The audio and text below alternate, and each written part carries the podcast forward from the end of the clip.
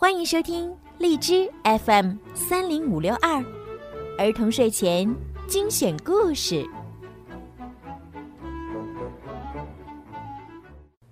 少出门，戴口罩，勤洗手，多通风。武汉加油，中国加油！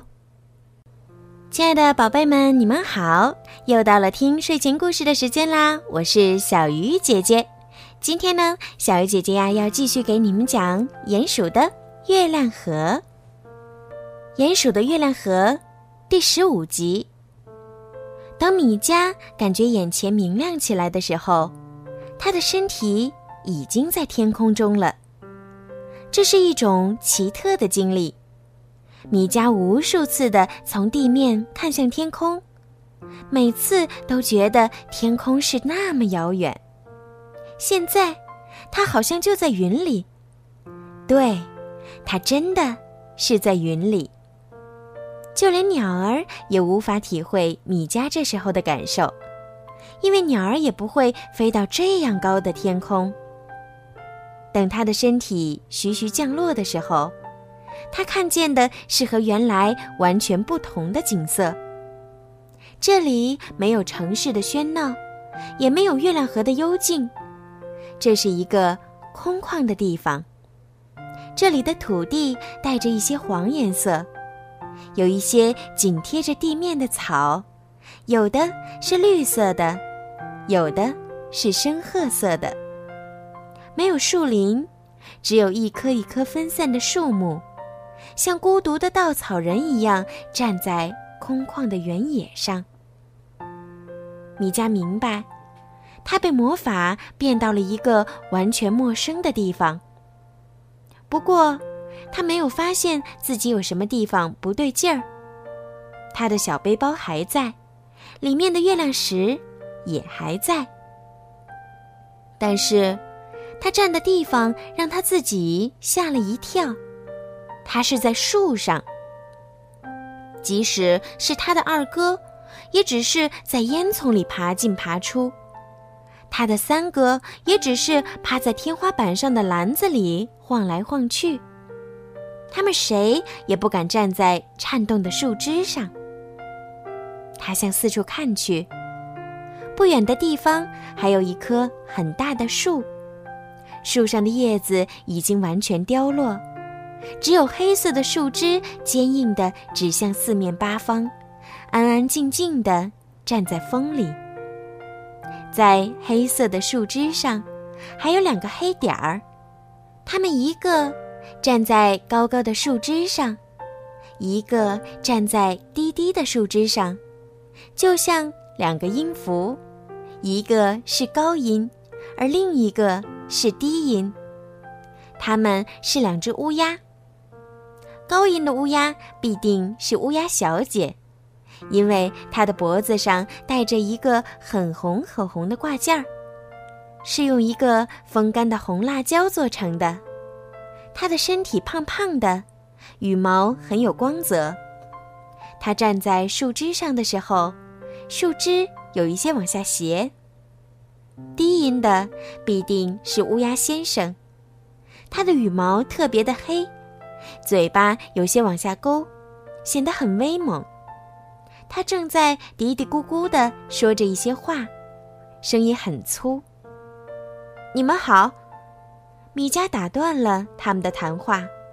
虽然他知道这是不礼貌的行为，但是他没有别的办法，他只好打断他们的对话，请求他们帮助。我从来没有来过这里，你们这里离月亮河很远，离天空很近吗？米迦问。不，我们这里离天空也很远。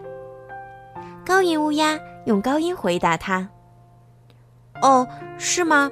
我刚刚从天空中下来，所以我想这里可能离天空比较近。”米迦一本正经地说：“哈哈，你可真是幽默。”高音乌鸦马上接着说：“你是谁？”刚才一直不说话的低音乌鸦马上就问道：“我叫米迦，我从很远的地方来。”米迦自我介绍：“我叫红辣椒。”“我叫黑炭。”“我现在站在树上，想麻烦你们告诉我有没有下去的路。”米迦问。“你说话这么幽默，难道你不打算飞下去吗？”红辣椒说。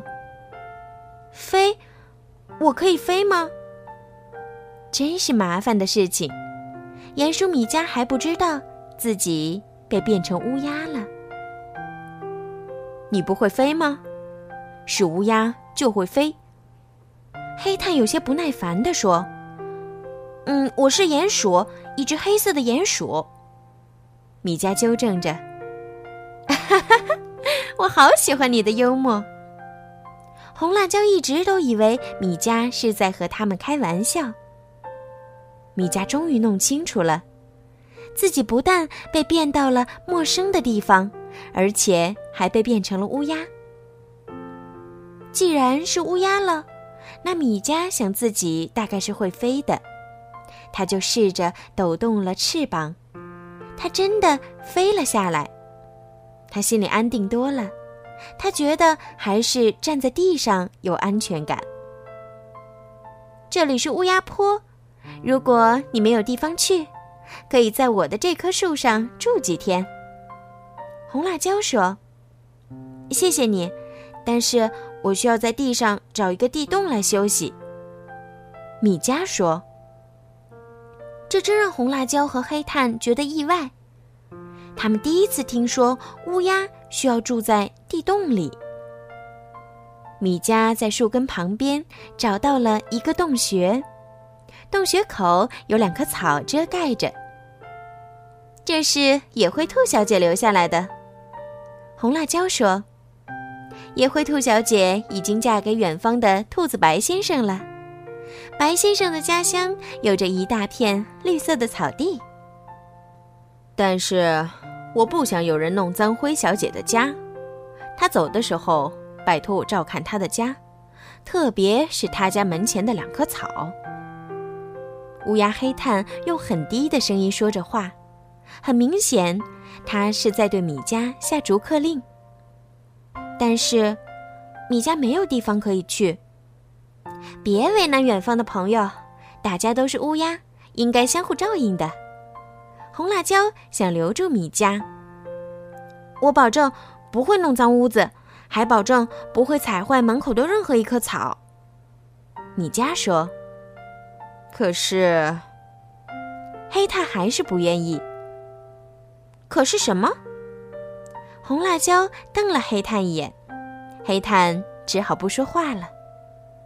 米迦就算有了一个暂时的家，他想：我要在这里当一百天的乌鸦吗？好啦，今天的故事就听到这儿了，小朋友们也到了该睡觉的时间了。让我们一起期待一下，鼹鼠米家还将经历哪些有趣的故事呢？小朋友们，晚安。